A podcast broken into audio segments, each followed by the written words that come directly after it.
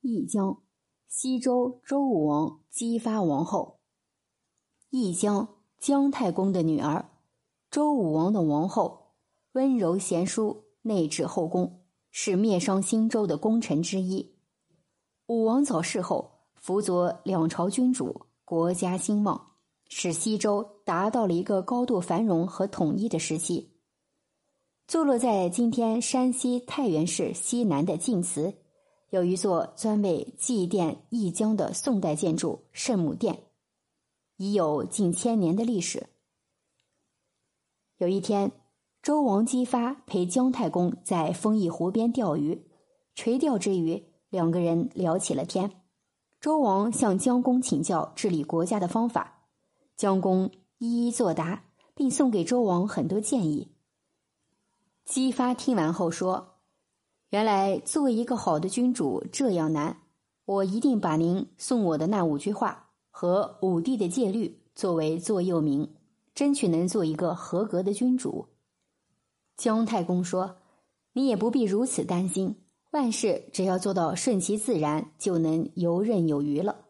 我看你年龄也不小了，这七年你把所有的精力都用在了勤勉做事上。”把先王留下来的大周江山管理的繁荣昌盛，真的是成绩卓著呀。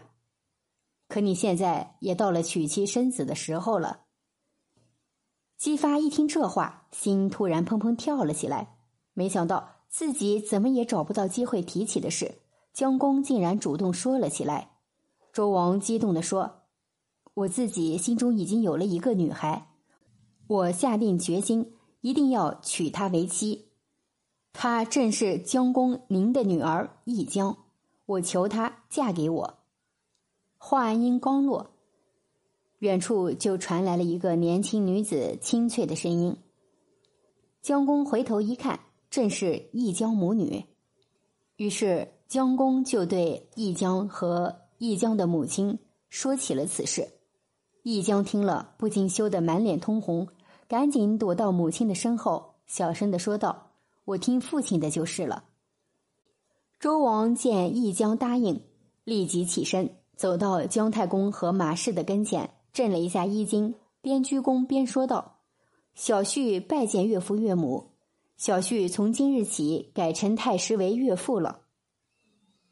不如这样，你就称老夫为上父吧，上乃我的名，这样也好区别君臣之礼。”周王应允，从此以后，上父。变成了姜太公的别称。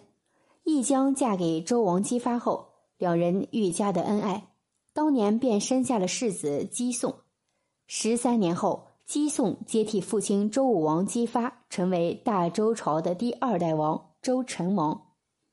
易姜从小就受父亲的耳濡目染，有着不同于常人的政治才华。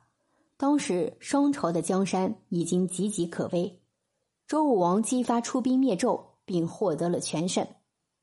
然而，人有旦夕祸福，灭纣的第三年，周武王就去世了。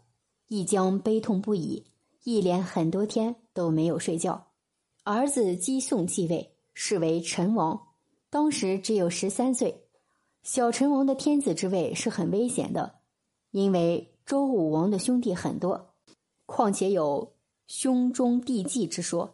之所以陈王能坐稳江山，就是因为有武王遗留下来的众多文武大臣忠心耿耿，他们干事创业而大有作为，这样一将辅佐陈王安顿京师，才使得周氏天下稳如磐石。不幸的是，陈王后来又因病早逝，接连失去两位亲人，义将的内心已经脆弱到了极点，再也支撑不下去了。终于大病了一场，陈王去世后，他的儿子姬昭继王位，也就是康王。